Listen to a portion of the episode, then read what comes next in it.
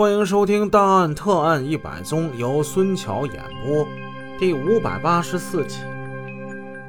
二十世纪八九十年代，正值改革开放初期，很多农村的青年奔赴大中城市，寻找创业机会，发展事业，在广阔的舞台上圆着自己的人生梦想。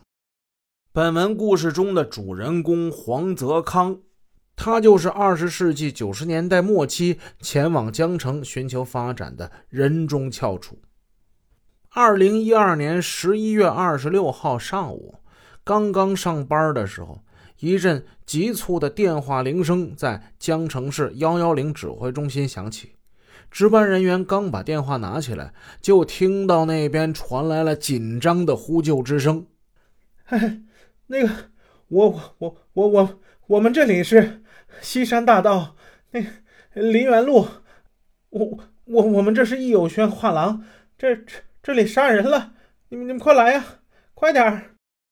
情况紧急，幺幺零指挥中心立即指派江城市刑侦大队赶紧派人赶赴现场。在案发现场，他们看到了报警人。报警人姓刘，刘娟娟是一个二十多岁的年轻姑娘。是易友轩画廊的一名员工。显然，警察跟他说话的时候，他还没有从这惊恐的神态之中恢复过来，依然是惊魂未定。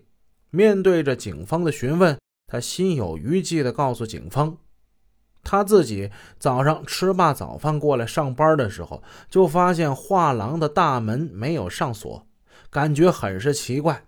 他推门进去，也没有发现人。他正纳闷呢，往里再走了几步，却发现地上躺着一个人。开始的时候，他还以为这是谁在这睡着了呢。他近身一看，只见这地上这人身上全都是血，躺在血泊中的人正是他的老板。此时他已吓得魂飞魄散，第一时间想到了赶紧报警。赶到现场的侦查技术员们对现场进行了勘查，一队警员对周边知情人员进行了初步调查。经过现场的勘查，法医初步认定，死者是被他人用锐器切割颈部，导致失血性休克而死亡的。经过警方初步调查，死者名为黄泽康，四十四岁，他不是本地人，在江城这边做生意。经过多年的积累，现在已经是一个身价不菲的富商了。是有人谋财害命呢，还是他与人结了怨，亦或是他与人争风吃醋，招引杀身之祸呢？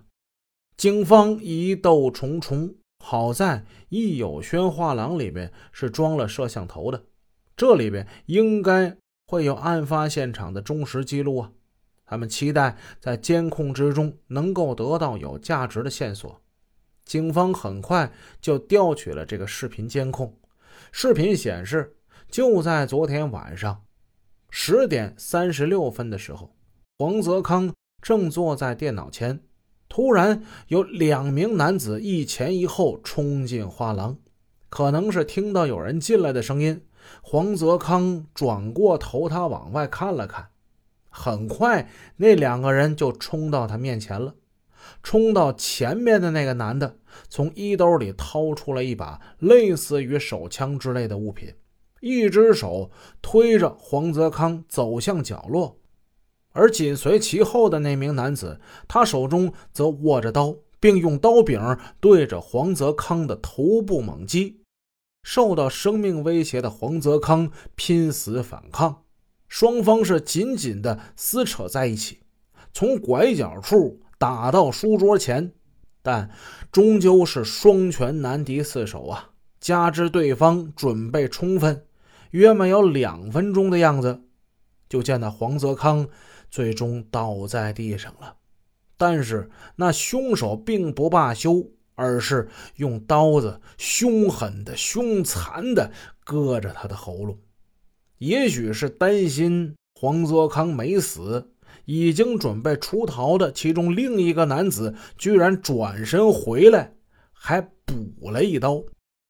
躺在地上的黄泽康显然已经殒命，大量的鲜血从喉中涌出，人已经死了，只是他那两只手啊还在不停的抽搐着。